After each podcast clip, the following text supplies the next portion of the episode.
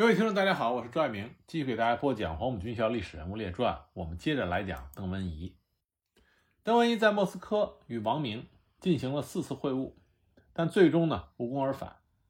一九三六年十二月十二日，震惊中外的西安事变爆发，蒋介石被张学良、杨虎城扣留在西安，一时之间围绕着如何处理紧急事态的问题，各方的分歧很大。以宋美龄、宋子文为代表的一方主张是和平解决，慎用武力；以何应钦为代表的一方主张兵临城下，炸平西安。在蒋介石的御用组织力行社内，啊，也就是复兴社内，如何营救领袖也是意见纷争。邓文仪虽然忠于蒋介石，但看问题却不够冷静。他和贺中涵、刘建群等在北京的复兴社高级骨干。主张要敦请何应钦主持军事，迅速的调集陆空部队进攻西安，平定叛乱。后来呢，蒋介石回到南京，得到军统头子戴笠的报告，也得到宋美龄向他告知内幕，因此对于邓文仪等人的做法极为不满，认为他们居心叵测，对邓文仪等人进行了严厉的呵斥。蒋介石说：“我在西安蒙难，你们在南京讨逆，坐地打冲锋。”我还没有死，你们就不听我的话了。而平时和邓文仪有旧怨的人，也对邓文仪落井下石。就这样，蒋介石把邓文仪当成了眼中钉。失去了蒋介石的信任，邓文仪如丧家之犬，东奔西窜，毫无办法。他的心腹朋友贺中涵、袁守谦、肖赞玉也爱莫能助，不敢在蒋介石的面前为他说情。卢沟桥事变之后。政训处成立了抗敌宣传委员会，聘请了一百多名委员，其中也有像郭沫若、叶浅予等民主进步人士。这个是社会组织，不是由蒋介石官方任命的委员，而是由政训处处长聘请。所以呢，贺中涵就指定邓文仪为主任委员。一九三七年冬，抗战宣传委员会迁至武昌美术专科学校之后，很快就无形中解散了。此时，国民党政府又在武昌成立了一个训练团，招收一批青年和干部受训。所以呢，就要任命一个上校军衔的政治总教官。对于这个清苦的职务，很多人都不愿意赴任，只有邓文仪毛遂自荐，四处奔走，托人找关系，一心想当总教官。那有人就问他，说：“你去担任训练团的总教官，恐怕不太合适吧？”邓文仪说。只有这种起码的工作，我在老头子方面也许才能通得过。我如今和别人不同，只要有事做，总不愁将来没办法。后来蒋介石知道了邓文仪的任命，很有些不快。好在邓文仪的朋友们替他说情，说他愿意痛改前非，戴罪立功，蒋介石也就没说什么。邓文仪在训练团任了上校总教官，只穿军服，见了将军们就得行礼。团政治部主任孙伯谦原来是他的部下。如今，邓文仪要向之前的部下立正报告，同事们看到以后，在背后都笑话他。但由于邓文仪忍气吞声、守规矩，既勤快又没有架子，再加上有特中韩等人的暗中支持，大家对邓文仪的印象逐渐好了起来。一九三八年，经过贺中韩等人的推荐，邓文仪就任中央军校政治部主任，蒋介石也没有反对。他上任之后，招揽了不少的名流学者。编辑出版了《黄埔周刊》《黄埔季刊》《黄埔同刊》，自以为又可以为所欲为了。岂不知蒋介石对他余恨未了，在一次活动中故意让他当众出丑。那年秋天，中央军校十五期第一总队在成都举行毕业典礼之后，蒋介石亲自主持。他在大操场边走边巡视，邓文仪也跟在后面。蒋介石突然回头对邓文仪说：“你处处跟着我走。”是否觉得漂亮些？我不愿意看到你这副嘴脸，你给我滚下去！当时邓文仪在全校师生和众多的来宾面前受到如此的奇耻大辱，无地自容。典礼一完，就气冲冲地跑回家去了。当时他的妻子因为难产住院，并且几天之后就去世了。邓文仪因为要陪蒋介石参加典礼，都没有和妻子见面，而蒋介石又当众让他难堪，邓文仪非常的恼怒。回家之后痛哭流涕，决心用蒋介石颁发的军人魂佩剑自杀。恰巧他的朋友去看他，见到这种情形，百般的劝说，跟他讲，校长不是别人，他对你爱极恨深，总有一天会回心转意的。邓文仪大吐苦水，但是最后气也消了。第二天，他照常到校办公，一点牢骚也没有。一九三九年四月四日，邓文仪又升任为陆军少将。一九四一年六月，他升任为第三战区啊司令长官是顾祝同，第三战区的政治部中将主任。一九四四年，他兼任了青年军政治部设计指导委员会主任委员。一九四五年七月，他调任军事委员会政治部第一厅中将厅长。抗日战争中，邓文仪因为蒋介石对他的厌恶，所以基本上默默无闻。抗战结束之后，一九四六年，邓文仪就任国防部新闻局中将局长。一九四七年又改任为国防部政工局局长，兼任新闻发言人。在这期间，邓文仪可谓是不辞辛劳，哪里有战事，哪里就有邓文仪的身影。在东北战事吃紧的时候，邓文仪曾经在十个月内。先后三次赴东北前线巡视，第一次呢，正是四平战役的时候，他先到沈阳附近及长春、永吉一线视察，在四平街战役结束之后不到一周，他就乘坐飞机在那里停留了一日，考察战场情况，督促部队政工人员的工作。那他第二次去东北是在一九四八年的九月十九日，当时林彪率领四野主力。越过了长春、沈阳，要围攻锦州。邓文仪到达沈阳之后，会见了很多将领和中下级的官兵，与很多政工干部和地方的国民党党政人员交换了意见。邓明仪当时意识到，国军已经处于劣势，所以应该争取主动，方能克敌制胜。但是他发觉地方政府和很多的军政人员警觉性都不高，认为锦州虽然失陷，但是长春、沈阳营口几处的兵力。仍然雄厚，而且呢，林彪四野的后方也处处有被国军截断的可能，所以大部分人都是因循苟安，在思想观念和精神意志方面没有坚定的和进取的决心。邓文仪想在政工工作中打开局面，但是这是大势所趋，他所能做的都是杯水车薪。在四野攻克沈阳的前一周，邓文仪随杜聿明第三次到了东北。当时邓文仪去前线视察，在新民住了一夜。他和当时国军战场的高级指挥官廖耀湘在火车站的专车上谈了很久。在邓文仪的回忆录里，他这么说的：当时廖耀湘一再的强调东北地方的富庶，军需资源的充足，几乎可以立国。廖耀湘认为东北可以固守沈阳兵工厂生产的大炮和轻武器，每月可以装备一个师以上的部队。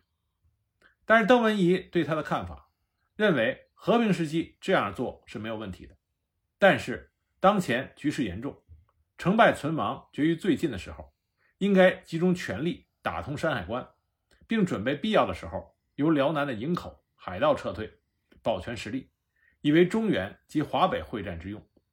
邓文仪对廖耀湘说：“目前的形势相当的险恶，我们如果不能击破林彪的主力，或者打不通山海关，没有全身而退的准备。”那国军将一无所为。廖耀湘刚开始并不同意邓文仪的话，但最后呢，他还是赞同了邓文仪的看法。但是廖耀湘也说，时机已经不许可了，最坏的结果也许就是全军覆没。邓文仪听到廖耀湘的话，非常的惊讶，他认为高级指挥官的信心已经动摇。他劝廖耀湘发挥革命军的传统精神，英勇赴战，挽救大局。结果两天之后。邓文仪和杜聿明回到沈阳不久，总司令部指挥未定，就听到廖耀湘司令部在行军途中已经被四野袭击，廖耀湘失踪，十万大军陷于混乱，没有经过激烈的战斗就濒于崩溃。沈阳以北的情况迅速告急，而邓文仪等人也迅速地离开了东北，回到了北平。不到十天的时间，邓文仪就亲眼看见东北二十万以上的国军被四野。完全的消灭，国军在东北一败涂地。邓文仪回到北平，他一面检讨东北失败的教训，一面去协商固守平津的对策。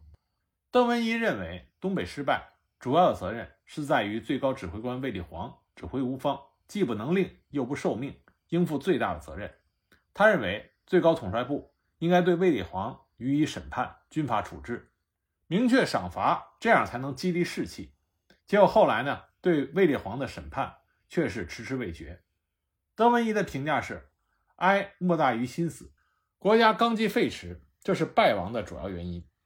在华北视察的邓文仪，他认为四野经过整补之后，很快就会入关，战争的重点不消三个月就会移到华北，所以呢，他和主持军政的傅作义见面谈过很多次。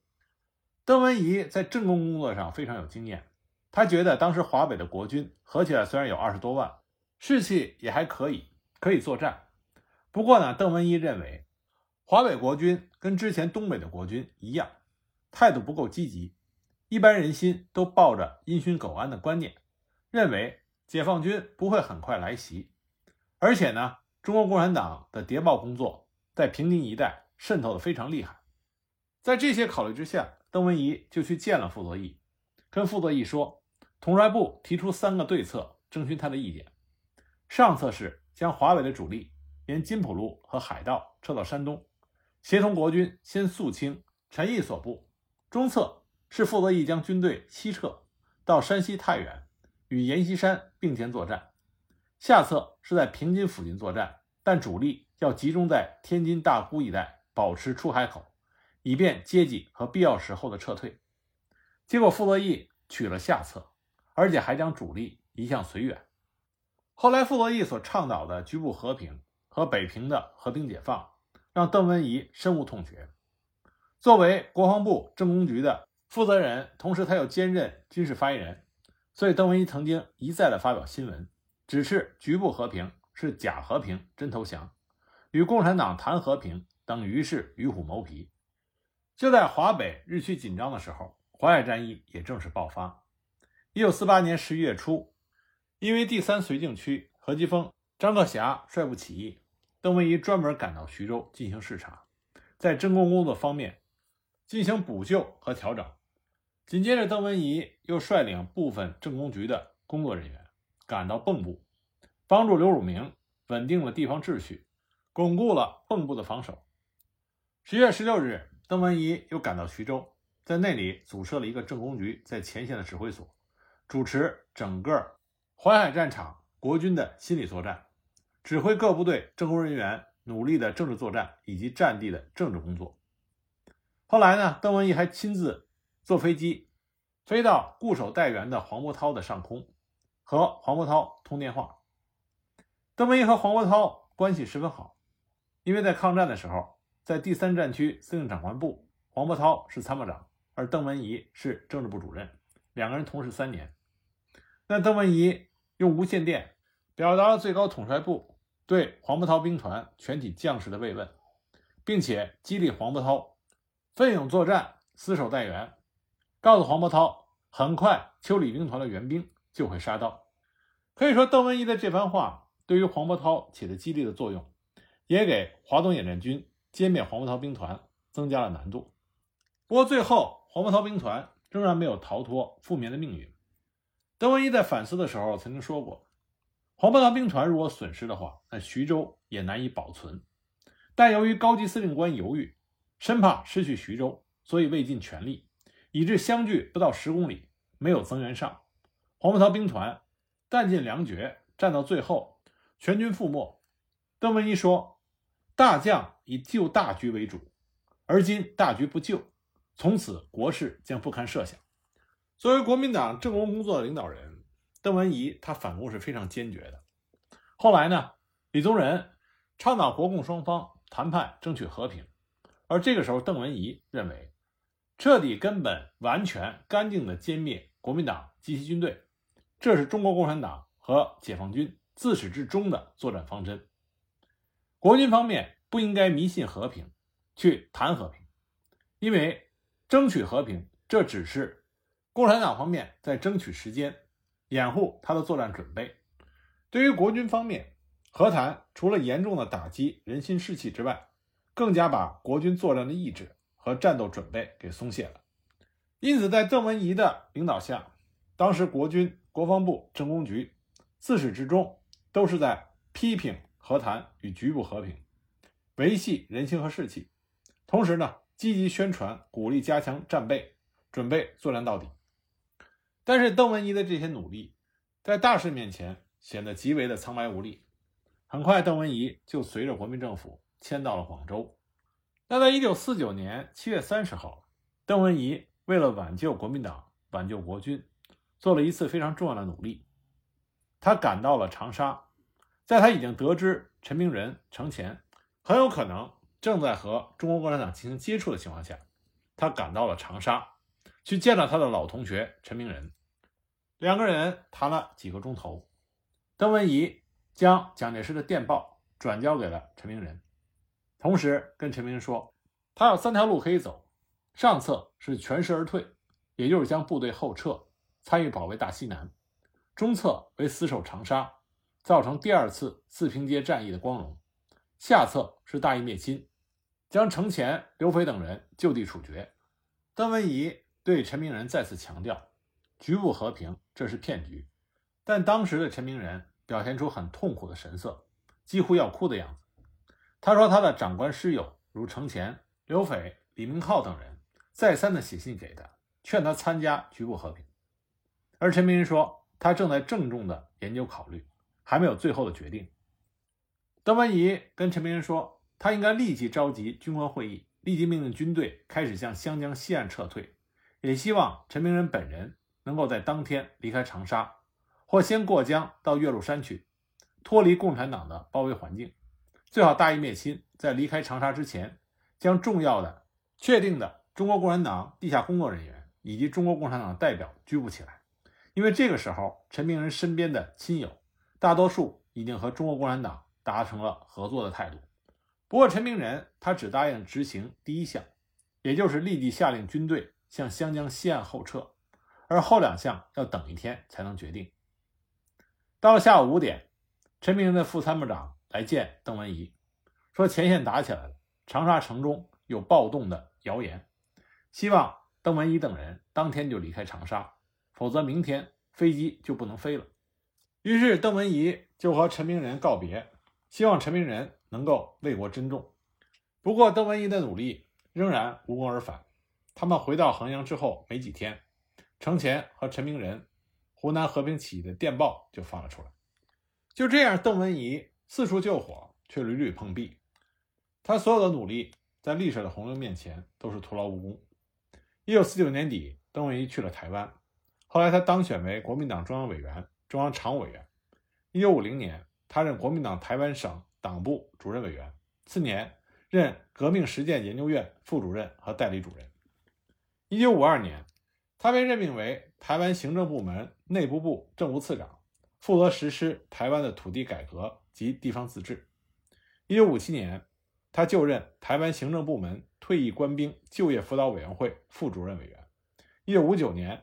他曾经担任光复大陆设计研究委员会委员、中国文化学院教授，在此期间曾被授予过世界文化大学文学荣誉博士。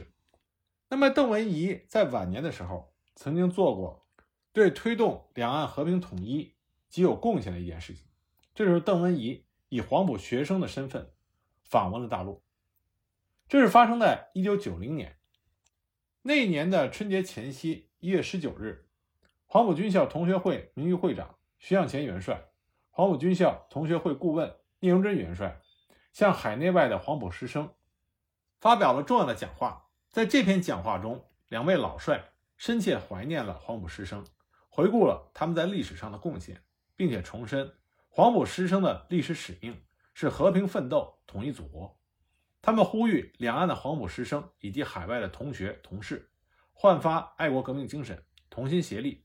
按照一国两制的架构实现祖国统一的大业，恪尽职守。两位老帅在讲话中深情吐露，他们说：“岁月不居，人生苦短，我们都已经是九十岁的老人，深盼两岸的黄埔师生早日欢聚，共叙师生之情，同窗之谊。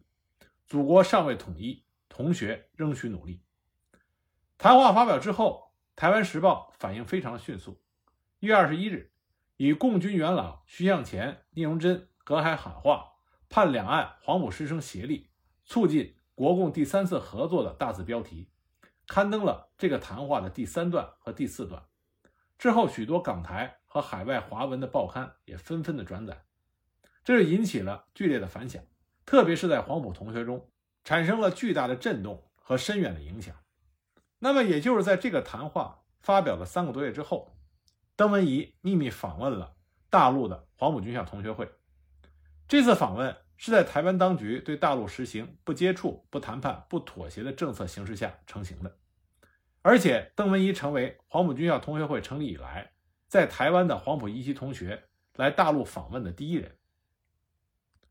邓文仪在北京分别受到了两位元帅的热情接见，这是一次经过了六十多年风风雨雨之后的重逢，是一次具有历史意义的会面。五月十日，八十九岁高龄的徐帅在身体欠佳、暂停吸氧的情况下，坚持会见了自己的老同学邓文仪。他深情的期望。两岸的黄埔师生能够携起手来，为了实现祖国统一而奋斗。十一日，九十一岁高龄的聂帅坐着轮椅来到客厅，举起右臂说：“同学们好。”当时在座的黄埔同学自动起立，齐声答：“老师好。”八十五岁高龄的邓文仪向聂帅行了鞠躬礼。聂帅说：“我们都老了，不要这样。”立即请邓文仪就坐。两帅会见邓文仪，在两岸统一方面取得了诸多的共识。同年五月十六日，邓小平在人民大会堂会见了老同学邓文仪。因为邓小平和邓文仪在莫斯科中山大学是第一期的同班同学，当时两个人都在第一期的第七班。这个班云集了国共两党有较长党龄的革命经验的学员。共产党方面有邓小平、傅钟、李卓然、左权等人；国民党方面有谷正刚、谷正鼎、郑介民、邓文仪、蒋经国等人。邓小平曾经说过。国共两党的尖子人物都在这个班，很有名，有“理论家班”之称。邓小平是这个班中共党小组的组长。邓小平和邓文仪的这次见面是一次历史性的会见，当时陪同的呢还有黄埔军校同学会会长侯静茹。这次会面的消息，当时两岸都没有公布，直到1990年10月底，台湾的一份杂志才发表了独家的采访，用两版大字通栏标题。第一次向社会披露了这一个重要消息，在台湾岛内和海外引起了巨大的轰动。而在大陆，直到1992年7月20日，黄埔军校同学会在《人民日报》发表的《祖国尚未统一，同学尚需努力》缅怀黄埔军校同学会顾问聂荣臻元帅的文章中，才第一次公布1990年5月16日，邓小平同志亲切会见了邓文仪，希望邓文仪在台湾多联络黄埔同学的消息。那么，邓文仪回到台湾之后，积极的联络黄埔同学，成立了有黄埔一期同学邓文仪、丁德龙、袁普、张雪忠、刘永尧；二期同学张延元；三到六期的学生吴允洲、谢家琪、何志浩等人，大概有六十六位同学参加的筹备委员会。经过多方努力，一九九一年一月一日，在台北成立了中华黄埔四海同心会，邓文仪任名誉会长，明确提出了。以联合黄埔同学推动祖国统一、反台独、反分裂、谋和平、谋统一为宗旨。中华黄埔四海同心会的成立，成为台湾黄埔同学对邓小平和徐聂两帅会见邓文仪的重大回应。从那以后，两岸黄埔同学会就建立了友好的组织联系，开启了互通生气的渠道。应黄埔军校同学会的邀请，以邓文仪为首的。中华黄埔四海同心会暨黄帝陵、中山陵访问团一行三十二人前来大陆访问。他们在广州登陆黄埔岛，参观了黄埔军校的旧址、中山纪念塔、军校纪念馆等等；在西安祭了黄帝陵，参观了始皇陵、兵马俑，游览了华清池、碑林、大雁塔等名胜古迹；在北京受到了黄埔军校同学会的热情接待。之后，他们又访问了北京、南京，所到一地。都会受到当地政府领导和省黄埔军校同学会的热情接待。当时，中共中央总书记江泽民在中南海也接见了访问团的全体成员。邓文仪等几位同学在南京和北京，要求在送给他们的《统一祖国，人人有责》的小册子上画出重点。他们说，刚懂得在统一的大前提下，一切问题都好商量。邓文仪返台之后，在他们的《龙旗》杂志上刊登了小册子的大体内容。那么，正是在邓文仪的带动下，后来一九九零年十月，黄埔一期学生肖赞玉应黄埔军校同学会的邀请，也来北京访问。后来呢，台湾和海外的黄埔同学纷纷组团回到大陆访问。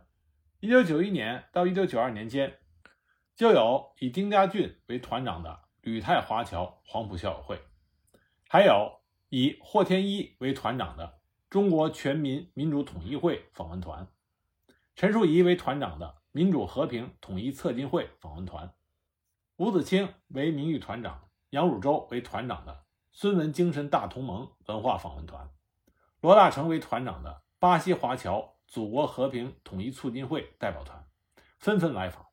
一九九三年，台湾黄埔一期同学刘永尧为团长的中国和平统一协进会访问团也回到祖国大陆访问。